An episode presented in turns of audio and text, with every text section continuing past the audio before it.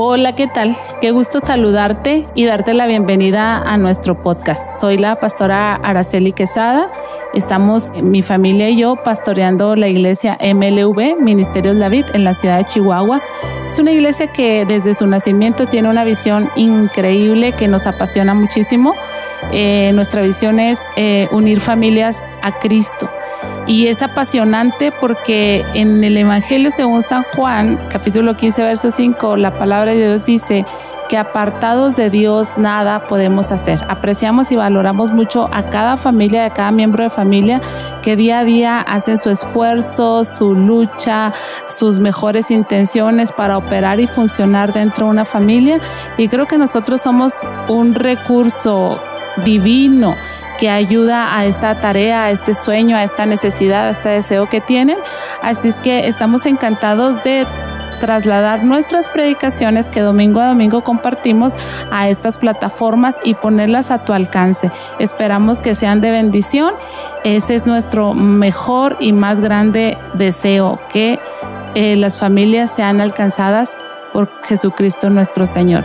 Un gusto, ponte cómodo, escúchanos y estamos a tus órdenes. Bendiga, hermanos, buenos días. Qué gusto saludarles a todos y a cada uno. Les quiero invitar a que estén un momento de pie para que luego ya se sienten a escuchar la predicación. A usted que nos sigue desde su casa, bienvenido. Dios les bendiga. Quiero invitarlos a leer el Salmo 73. Estamos en la serie completos. Este es el capítulo número 2. Mire, cuando usted piensa en un sistema de medición que le permita accionar, por ejemplo, el semáforo, pues el semáforo en verde te dice avanza, en rojo te dice detente y en amarillo te dice precaución, hay peligro, ¿no? Pero, por ejemplo, nosotros que hemos estado viviendo con esto del semáforo epidemiológico y que dejó de ser semáforo para convertirse en un arco iris, ¿verdad? Y uno dice, pues, eh, qué se tiene que hacer en esto?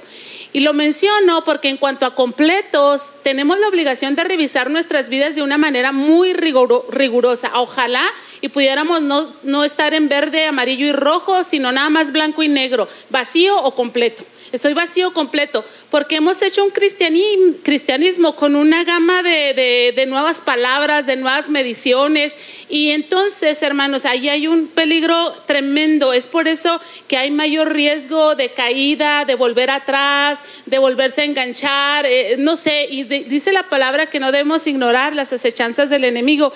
Por eso quiero invitarle en esta mañana, porque vamos a hacer estos próximos domingos, pues la administración de la palabra, pero para hacer una revisión quiero invitarlos, motivarlos a que sean sensibles, a que hagan una introspección, a que permitan que el Espíritu Santo revele cosas a sus vidas y no tengan temor y decidan hacerle frente a esto para que salgamos de esta serie completos en el Señor. Amén. Entonces dice el Salmo 73. Punto número uno, ciertamente es bueno Dios. ¿Cuántos pueden afirmar que Dios es bueno, hermanos? Es bueno el Señor. Aquí dice el salmista que es bueno con los limpios del corazón. En el verso 2 dice, en cuanto a mí, es decir, Dios es bueno, en Él está todo, pero algo pasó, ¿verdad? En cuanto a mí no estaba completo, no estaba pleno, de modo que casi se deslizaron mis pies, por poco resbalaron mis pasos. Y dice la causa, ¿por qué? Porque tuve envidia. Acuérdense que el sentimiento de envidia es un dolor, una tristeza, una congoja, un enojo por lo que otros tienen y que tú no tienes. Pero la gente que está completa, hermanos, no tiene envidia o cuando la envidia te visita, tú puedes trabajar y desecharla porque estás completo. Pero él dice, Dios es bueno, pero yo casi me perdía, yo casi caía, yo casi me apartaba porque mis pies se deslizaron porque tuve envidia de los arrogantes viendo la prosperidad de los impíos. En el versículo 17 dice cómo resolvió el salmista este problema. Dice, que tuvo que ir al santuario de Dios para ser reprogramado, para tener perspectiva bíblica, espiritual, de eternidad, de una manera correcta y sanar de la envidia y completarse en Dios. Hasta que entré al santuario de Dios, comprendí el fin de ellos y dije, no quiero lo que ellos tienen, no me afecta lo que les está pasando a ellos, sea bueno o sea malo. Y finalmente en el versículo 28 dice que él entendió esto. En cuanto a mí, el acercarme a Dios es el bien. He puesto a Jehová, el, eh, he puesto en Jehová el Señor mi esperanza para contar todas tus obras. Padre, en esta mañana Creemos y sabemos que tu palabra es poderosa. Así que rogamos, Señor, que nos bendigas, que trabajes en nuestra mente, en nuestro espíritu y en nuestro corazón y que podamos ser hombres y mujeres completos en ti, Señor. Háblanos, bendícenos, ministranos en el nombre poderoso de Jesús. Amén y amén. Siéntese, hermano, por favor. Ahorita que estábamos entonando esta canción, El Dios de Milagros, ustedes y yo estamos seguros y ciertos que nos reunimos ante el Dios de Milagros, el Dios que todo lo puede, el Dios que hace maravillas. El tema que les comparto en esta mañana se llama completo es el que está sano del rechazo. Y yo adoraba al Señor, hermanos, porque Dios es un Dios de milagros, ya hace todas las cosas posibles. Tienen delante de ustedes a una persona que Dios ha hecho milagros en su vida, sanándome del rechazo. Soy una mujer, una niña que tuve muchos motivos y muchas experiencias de rechazo. Eh, nací en un, en un, de una manera ilegítima, este, nací pecosa, este, fui la más chiquita de mi casa, fui pobre, fui huérfana, este, no sé, y me topé con rechazo por aquí, por allá y por allá y por allá. Y sé, porque una manera de saber qué tan sanos estamos del rechazo es qué tanta vergüenza te acompaña o qué tanto rechazas a otros. Y cuando vemos una cultura de discriminación, de intolerancia, de falta de empatía, entonces estamos hablando de una cultura, de un pueblo que está enfermo de rechazo, porque dicen los que dicen que saben que el rechazo es una de las heridas emocionales más profundas que las arrugas, hermano, más profundas que las arrugas, amén. Se te quedan marcadas ahí y producen un efecto terrible en nuestras vidas. Pero hay una frase que acuñó o se le atribuye al médico griego Hipócrates. Y dice esta frase, antes de curar a alguien, tienes que preguntarle si está dispuesto a renunciar a las cosas que lo enfermaron. Porque el rechazo te enferma, el rechazo te daña, te lastima, te marca. Pero entonces a veces decimos, Señor, complétame, sáname, pero no estamos dispuestos a soltar el rechazo. Estamos aferrados, es que me trataron, me humillaron, pasaron por encima de mí, me vieron mal, me dijeron esta palabra, me dijeron esta otra, eh, se burlaron de mí y seguimos abrazados del rechazo. Entonces yo te quiero preguntar, porque Dios quiere sanarte, ¿tú estás dispuesto a soltar aquello que te enfermó? ¿A ser libre de aquello que dañó tu vida, tu corazón? Espero que sí. Hay tres necesidades, hermanos, que son ligadas intrínsecamente en la vida de las personas. Esto lo manejo yo mucho en terapia, pero hoy quiero hacerlo dado la necesidad y el problema que emerge si estos asuntos no se tratan. Lo estoy abordando aquí a nivel iglesia y estoy feliz que lo estamos transmitiendo también en internet porque habrá gentes que puedan ser bendecidas con esta enseñanza. Estas tres necesidades dicen no, no tienen este orden y estas necesidades son intrínsecas, que quiere decir que por el hecho de pertenecer al género humano, es decir, toda persona que es humana, por ser humana, tiene estas tres necesidades. La necesidad de ser aceptado, la necesidad de ser amado y la necesidad de desarrollar un sentido de pertenencia, de contar con alguien, de saber que alguien cuenta contigo. Y entonces, en esta mañana, hablando del rechazo, pues vamos a atender esta necesidad de ser aceptados. Qué fuerte es esta necesidad. Pero voy a un texto que está en Isaías 43, 4, donde Dios quiere revelarnos que Él suple nuestras necesidades. Este texto dice, ya que eres precioso a mis ojos, lo estoy leyendo en la Biblia de las Américas, ya que eres precioso a mis ojos, digno de honra, y yo te amo, daré hombres en lugar tuyo y a otros pueblos por tu vida. Pero vamos por la primera porción. El Señor nos acepta y suple esa necesidad de nuestras vidas porque Él lo dice, eres precioso a mis ojos. A mis ojos eres precioso. Entonces, en esta mañana voy a desarrollar este tema de completo es el que ha sido sano del rechazo con juxtaposición, es decir, voy a contraponer el rechazo con la aceptación para que usted pueda medirse y saber si sí está sano de esto. Voy a hablar primero del rechazo, de esta necesidad, de este daño emocional que produce hambre. Rechazo significa resistir, despreciar o denegar. Lo que podemos traducir en no querer a alguien, descalificar, ponerle un tache a alguna persona. Y sí, hermanos, Desde que somos monedita, desde que no somos monedita de oro, hermanos, podemos ser rechazados por cualquier lugar. Fíjese que a mí me pasó algo así raro con un predicador que es muy buen predicador juvenil, Dios lo usa tremendamente y yo, yo tengo un tiempito que, que no lo quiero oír y que no lo quiero oír y que no lo he querido oír y no lo he escuchado, pero me llegó un TikTok de él y dice, yo no les caigo bien a todos.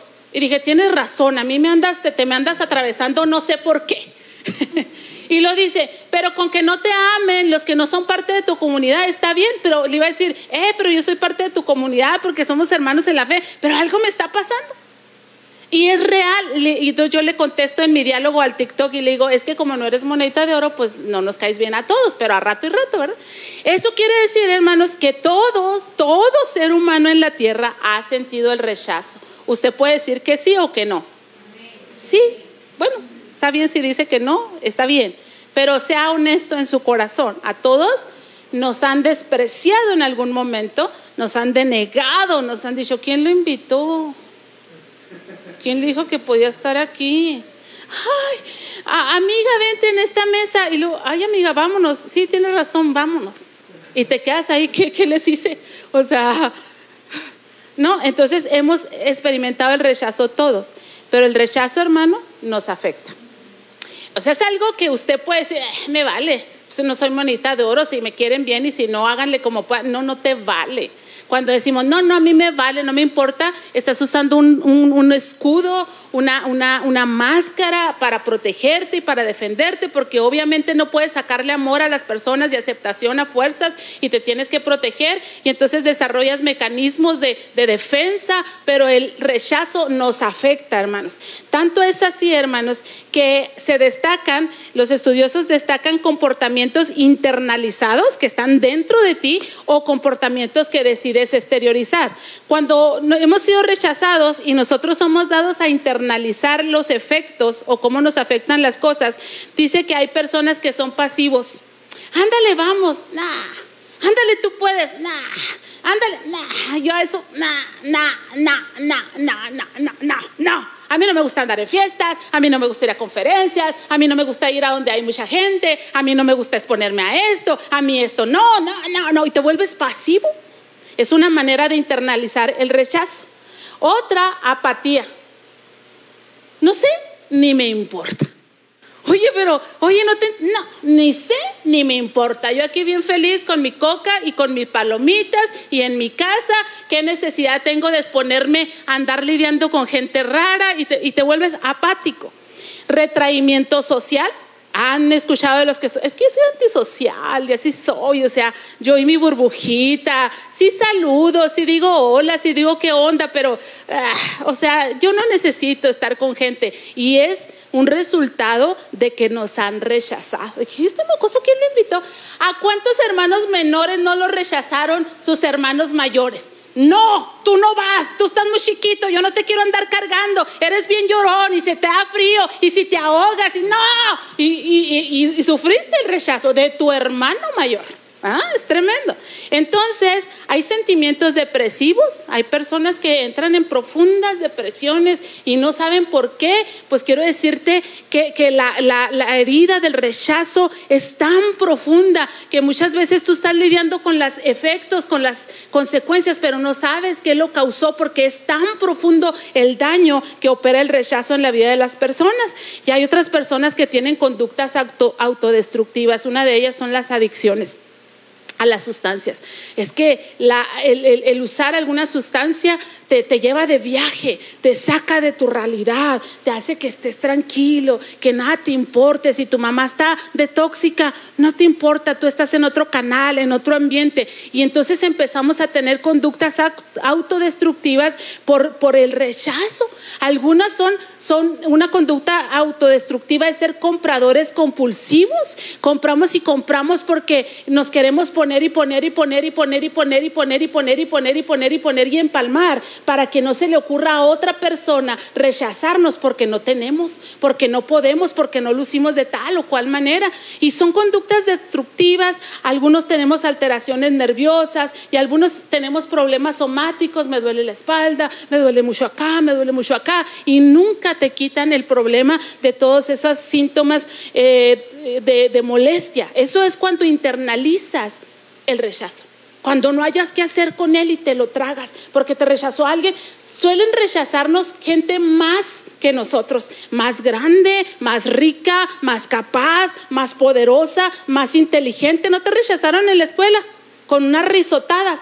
Ja, ja, ja, qué menso. Ay, qué preguntas. Y, y entonces ¿Quién se rió de ti? Pues se supone que alguien que sí sabía lo que tú ignorabas, ¿verdad? Entonces, eh, esto es decir, como es alguien más, más competente, más capaz, más rico, más entendido, más experimentado, más poderoso, te sientes incapaz de defenderte y lo internalizas, lo llevas adentro y estás lidiando simplemente con los síntomas. Pero cuando alguien es así más aguerrido y decide externalizar el rechazo, entonces tenemos comportamientos de impulsividad. Somos impulsivos, nos atrabancamos, échemelo. Eh, ¿Qué pasó? Porque saliste con el carro hasta no sé dónde, que no dijiste que andabas apretado de, de deuda. Sí, sí, sí, pero ah, la vida se va a acabar, mañana nos morimos, hay que hacerle así. Cosas, actúas de una manera muy impulsiva, muy, muy del hígado, muy sin pensarlo, ¿no? Y también dice que somos hiperactivos ah, esas personas que, estamos aquí, que estamos allá, que corremos para allá, que sí, porque que a nadie se le ocurra decirnos o menospreciarnos de, oye, pues que tú estás tonta, oye, pues tú por qué no, no eres más movidita, oye, pues tú por qué no sé qué, no, no, no, que nadie me vuelva a atropellar de esa manera, que me vean como, voy para allá, voy para acá, haciendo muchas cosas y no haciendo al final absolutamente nada, ¿verdad? Pero diciéndoles, Ah, que, que, que, sí valemos, ¿verdad? Las personas multitareas, hermanos, las personas que esto surgió muchísimo acá en Estados Unidos, de hecho los europeos se ríen mucho de los americanos porque son multitareas, como que es bien padre vivir pegados al café, salir del trabajo en la madrugada, entrar otro día súper temprano y para ellos les da, les da cierta, cierta honra y los ingleses así como que, ¿por qué? Si puedes entrar a las nueve y puedes salir a las tres y puedes ser más productivo y puedes tener paz y puedes tener una familia y para los americanos cállate la boca, no, no, no, no, no, andan como locos, pues claro, tienen metido por todos lados que son la super gran potencia, la envidia del mundo, entonces tienen que estar a corre y corre, que nadie se atreva a decir lo contrario. Y a veces nos pasa eh, llenos de hiperactividad en nuestras vidas. Eh, tranquilo, respira. Disfruta, Dios está contigo, está dispuesto a soltar el rechazo que te trae como loco y como loca, tratando de lograr, tratando de adquirir, tratando de ser, tratando de demostrar qué y a quién. Y entonces, además, hermanos, cuando se exterioriza el rechazo, dice que hay falta de autocontrol. Eso es que decimos, no, no, no, a mí si me buscas me encuentras. Trátame con cuidado porque yo soy de mecha corta. ¿En serio? Yo soy de carácter fuerte. ¿En serio? Porque el proverbista dice que fuerte es el que domina su carácter. Ese es el fuerte, el que sabe honrar a Dios, el que pasan por encima de él, ¿verdad? Tal como lo hicieron con Jesucristo. Escúpeme, maldícete y ríete de mí. Vende mi ropa, rífalas, entiérrame una corona de, de espinas, hazme escarnio, haz lo que quieras y no abrió la boca. Fuerte es el que domina su espíritu. Pero los que no hemos soltado el rechazo, hermano, no, hombre, a mí no me va a andar rechazando nadie. Y que si saco una paca, yo a ver de dónde saco otra paca, porque a mí no me van a andar humillando, ¿verdad? Tengo a, algunas personas decimos, a mí no me gusta ir, si no voy sobrado de billetes, no voy. Adiós. Pues ¿quién te lastimó tanto? ¿A quién le tienes que demostrar que estás forradísimo, papá, de billetes? Pues sí, hermanos, pues si todos sabemos todo, ¿a quién le queremos demostrar que no, no le quiero demostrar nada a nadie, pero qué? Quiero protegerme. ¿De qué? De que no me vuelvan a humillar, de que no me vuelvan a rechazar, de que se compren una coca y se la tomen enfrente de mí y yo no tenga para una coca. Y es el rechazo que ha marcado tanto nuestras vidas y lo externalizamos así siendo de mocha corta, de falta de autocontrol y últimamente un comportamiento violento. Me largo, no voy. Ah, ah, ah. Oye, espérate. Podemos hablarlo. Podemos decir, no, no, no, no, no, no, no voy. Y no voy, y mejor no. Y es que cuando no se puede, no se puede. Y, eh, eh, eh. Ok, ok, ok. Está bien. Dolió mucho. Es profundo el dolor del rechazo. No quieres que te vuelvan a tocar la herida, está perfecto. Pero Dios quiere sanarnos. Porque además, hermanos, de que nos, nos afecta el rechazo, nos marca. por más maquillajes, eh, plastas de maquillaje que te pongas, por más cirugías que te hagas, el rechazo te marca te distingue donde quiera, te saca por ahí. Es como si las gentes anduvieran caminando con esas maquinitas detectoras de metal. Andan personas por ahí de repente, Santo Dios, la rechazada, Padre Santo, el rechazado, gloria a Dios, otro más herido y más contaminado que qué, porque salta, hermanos, porque el rechazo nos marca de una manera tremenda.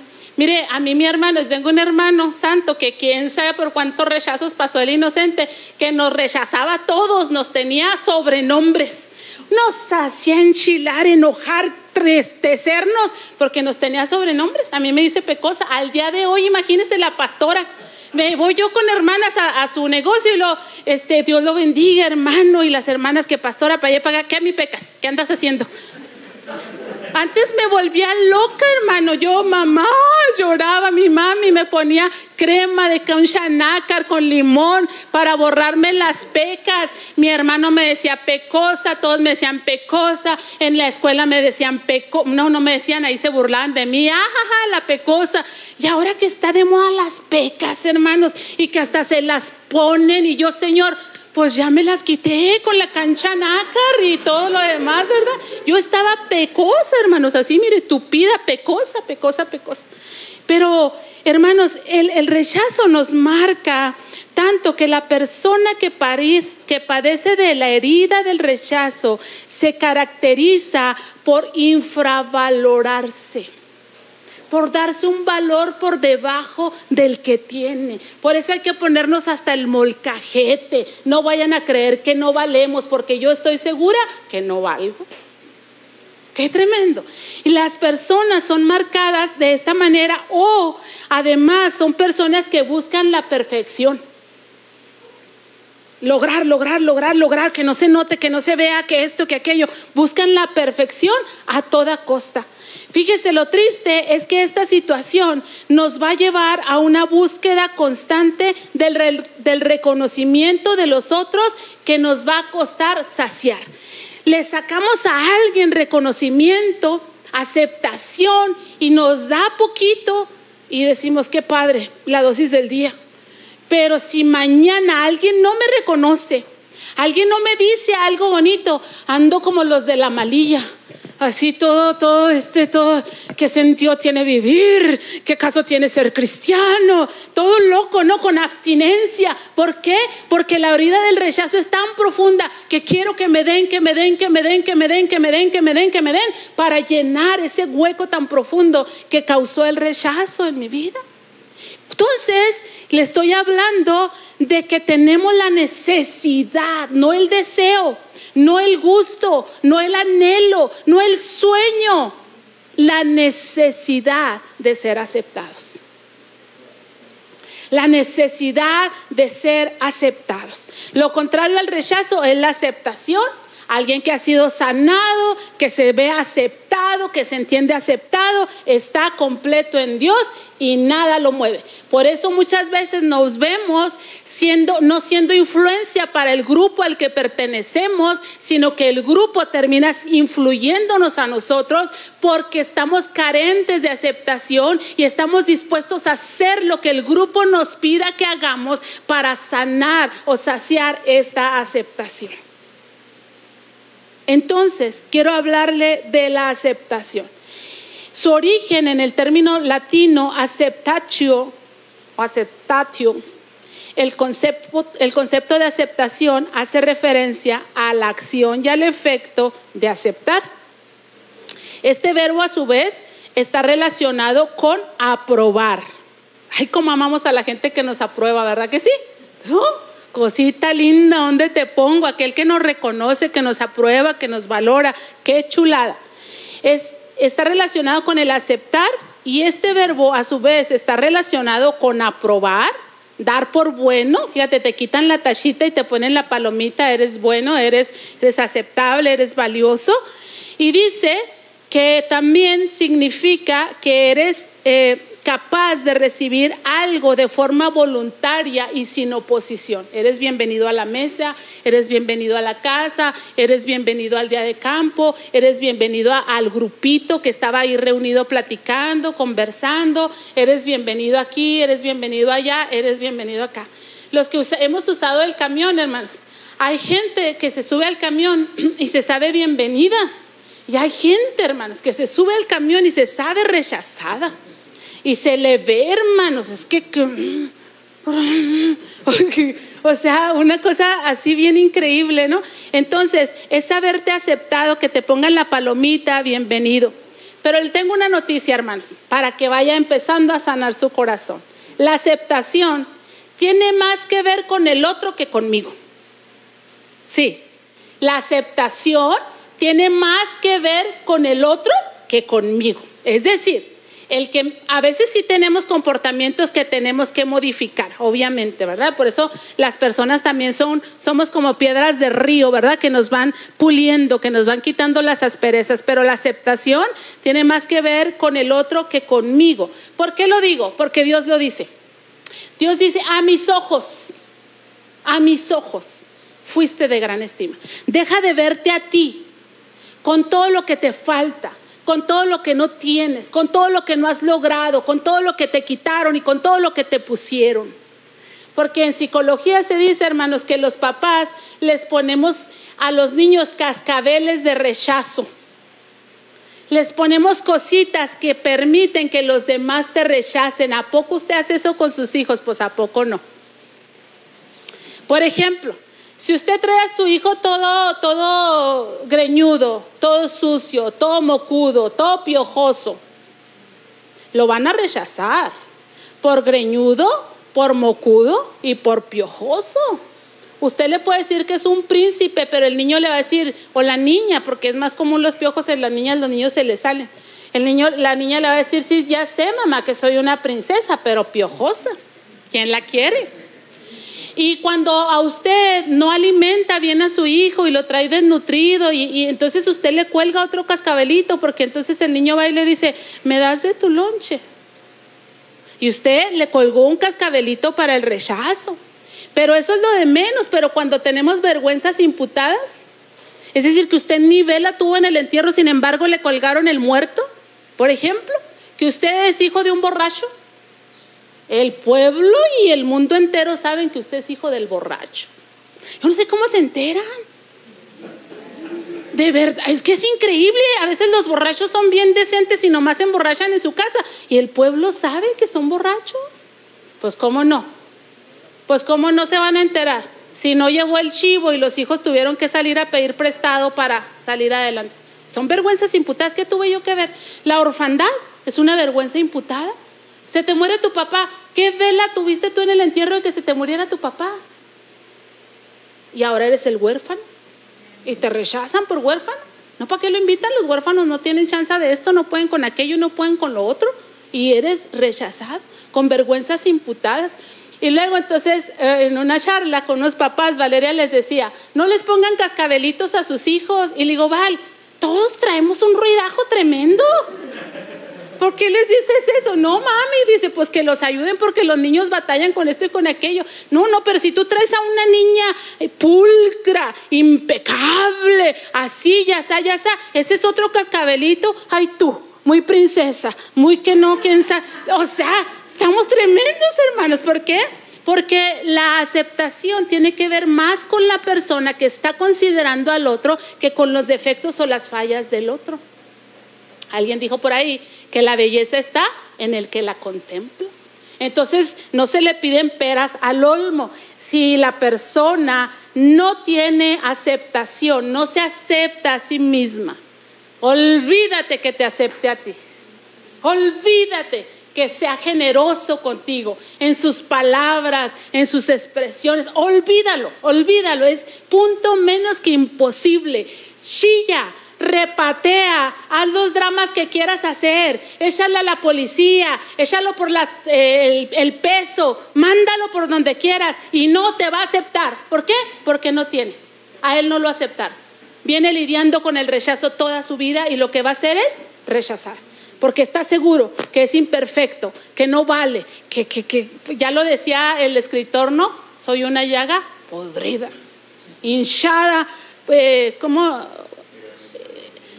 de la punta a la cabeza soy hinchazón, ¿verdad? Hay pudrición en mi vida, o sea, ¿qué hay de bonito en mí? Y somos tan imperfectos y se te aparece Dios y te dice a mis ojos, a mis ojos, lo que yo veo, lo que yo decido ver en ti. Entonces el que se decide ser amigo de nosotros, hermanos, sabe que estamos bien locos, sabe que tenemos manías bien raras, pero ¿qué? Decide aceptarnos. Le decía yo a alguien hace unos días, deja de andar por la periferia. Digo, por el periférico. Oiga, unos tan rechazados que puro periférico. Dijo una persona muy ricachona aquí en Chihuahua, ¿y dónde está tu trabajo? Y le dije, en la Villa Vieja. ¿Dónde? Me dice. Y lo allí, ¿a poco hay una Villa Vieja?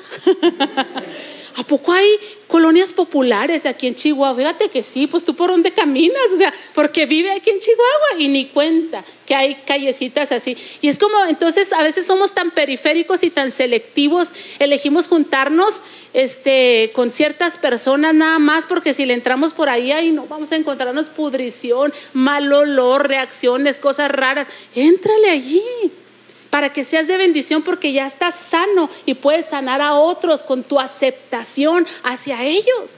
Entonces, la aceptación tiene más que ver con el otro que con nosotros mismos y la aceptación, si no la tienes, aunque te manden denunciar, aunque te pongan una denuncia, aunque te acusen, aunque lo que sea, no vas a soltar aceptación porque no tienes. Ahora, si algo puede hacer usted por las personas que ama, es darles aceptación. Es darles aceptación. Y si usted les da aceptación, les va a hacer mucho bien. Les va a hacer mucho, mucho, mucho, mucho, mucho bien. Entonces, pero yo para dar algo necesito en primer lugar tenerlo. Y en cuanto a la aceptación, le quiero decir que hay una fuente correcta a la que debemos de conectarnos para satisfacer mi necesidad de aceptación. ¿Quién es el personaje en la humanidad que está contento, satisfecho y pleno con él mismo? Dios. Dios. Él se acepta a sí mismo y nos acepta a nosotros, porque a mis ojos ha sido de gran estima a mis ojos, te estimo valioso. Por eso alguna gente se enoja y dice, oiga, pero usted, ¿por qué Dios la bendice? Si, si usted es esto, esto, aquello, pues sí, tienes toda la razón. Pues ¿por qué me bendice? Porque Él es bueno. Porque Él se complace en, la misericordia, en la gracia, en la verdad, en derramar lluvias de bendiciones. Pero usted esto tiene razón. No soy perfecto, pero Él me bendice porque Él es perfecto, porque Él es generoso, porque Él es bondadoso. Entonces, amados hermanos, si tú vas con tu baldecito a pedir que te acepten por aquí y por allá, te vas a exponer a que te lastimen, a que te digan, a que no te abran la puerta, a que te den con la puerta en las narices, a que te digan otra vez, otra vez quieres que te diga cosas bonitas.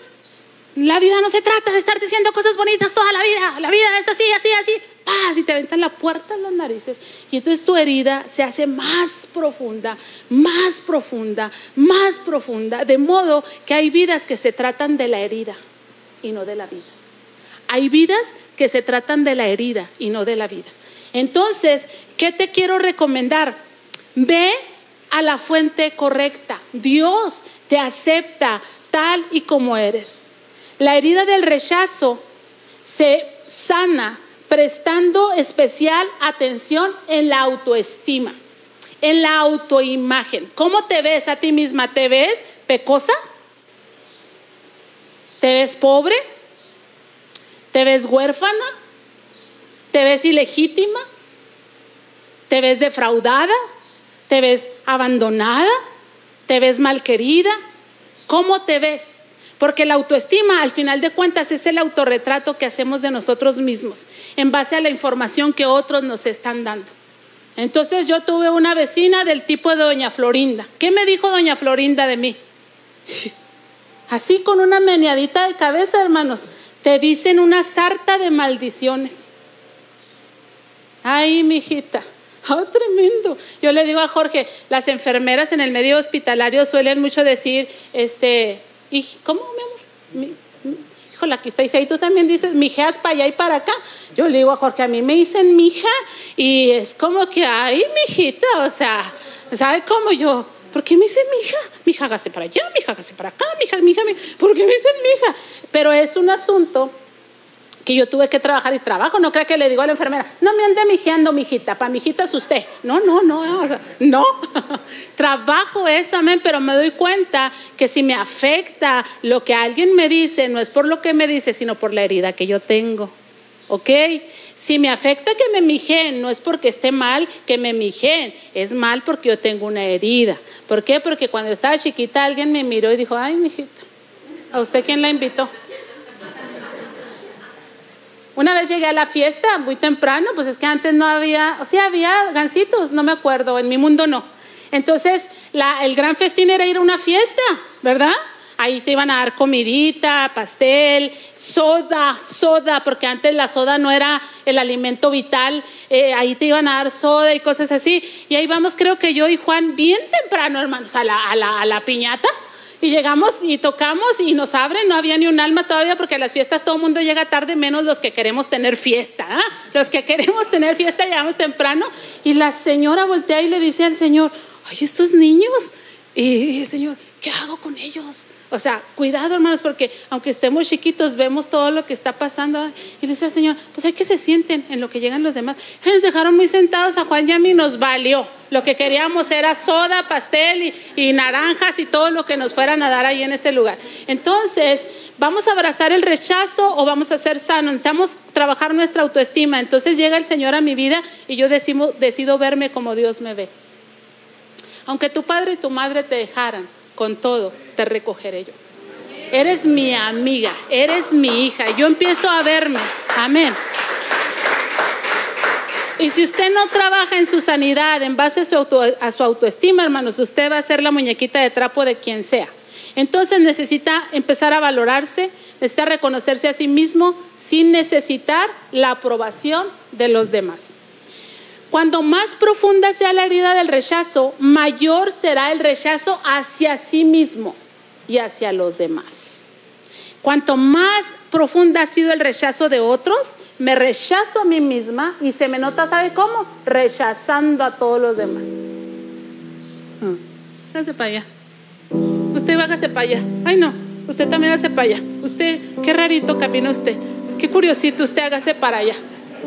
Y es un tema que traigo conmigo.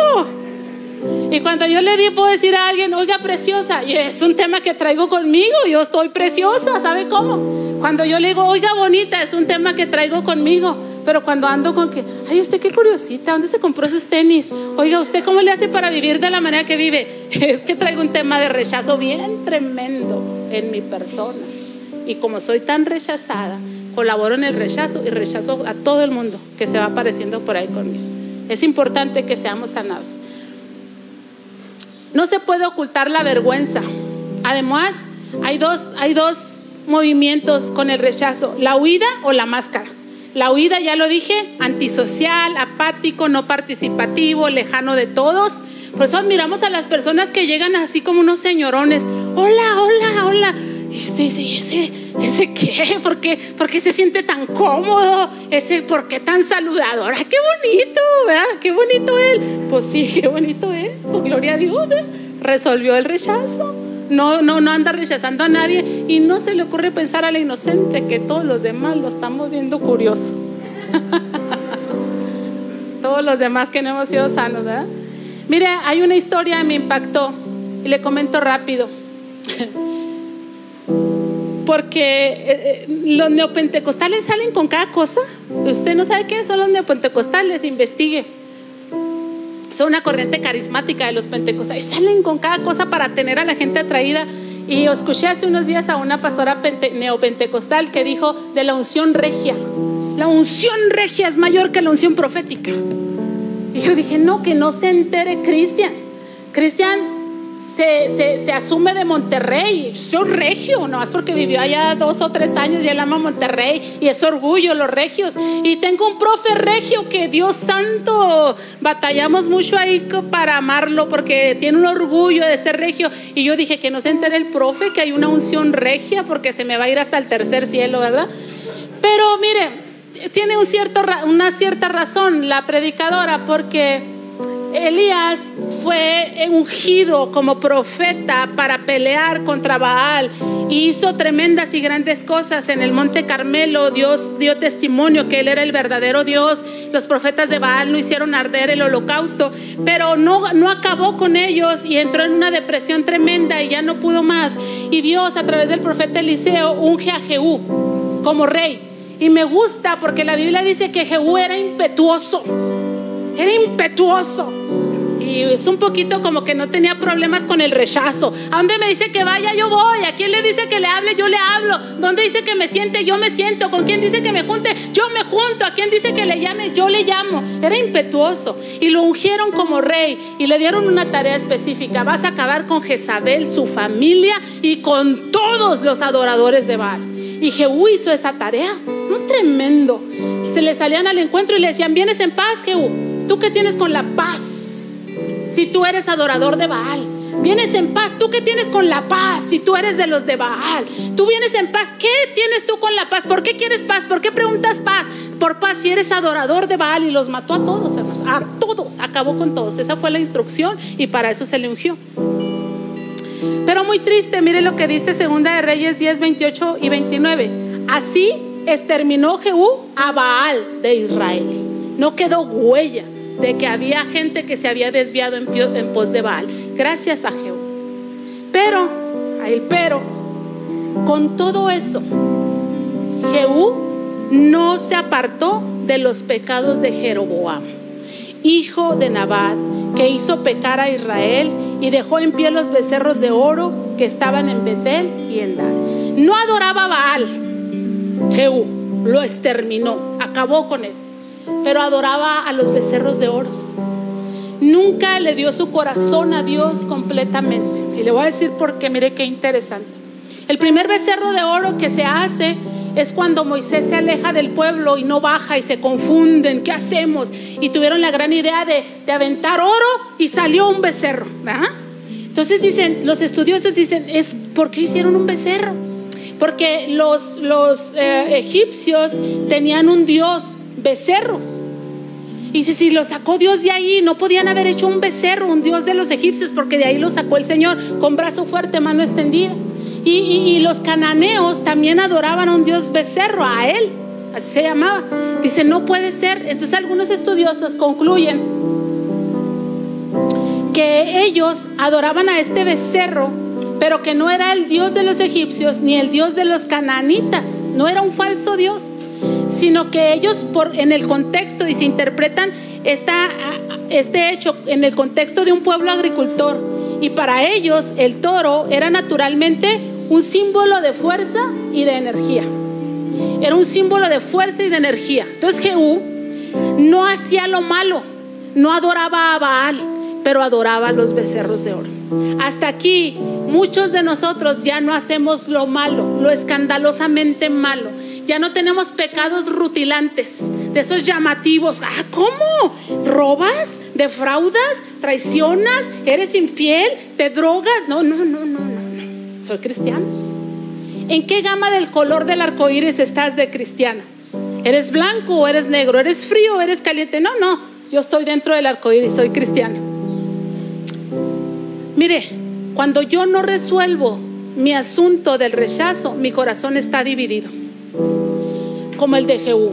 Sí, yo creo en Dios y mato a los Baales, pero estoy tan hambriento y tan necesitado que voy a seguir adorando a lo que para mí significa fuerza y vitalidad. Y de ahí no me suelto. ¿Quién me da fuerza? ¿Quién me da honra? ¿Quién me da aplauso? ¿Quién me da mérito? ¿Quién? Aquellos, allá voy a estar con aquellos. ¿Quién? Aquellos, allá voy a estar con aquellos. Porque el hambre es tremenda, dijo mi mami. Y más el que la aguanta. ¿eh? El hambre de aceptación es tremenda. Entonces, un corazón que no está completo está dividido. El corazón de Jehú no estaba completo, estaba dividido. Ahorita Cris decía, yo estoy viviendo el servicio a Dios de, de mis abuelos y de mi mamá. Dios habló con Jehú y le dijo, Jehú, por cuanto no te apartaste de los becerros de oro, tu casa solamente permanecerá en el reino cuatro ocasiones. Es decir, cuatro generaciones fueron alcanzadas por bendición del buen servicio de Jehú a Dios. Pero si él hubiese sido de un corazón indivisible, de un corazón completo en Dios, sus generaciones totales hubieran estado en la bendición del Señor. Quiero decirte que es bueno que tú estés en el Dios que hace milagros, pero que estés completo para que la bendición no solamente sea para ti, sino para todas y cada una de tus generaciones.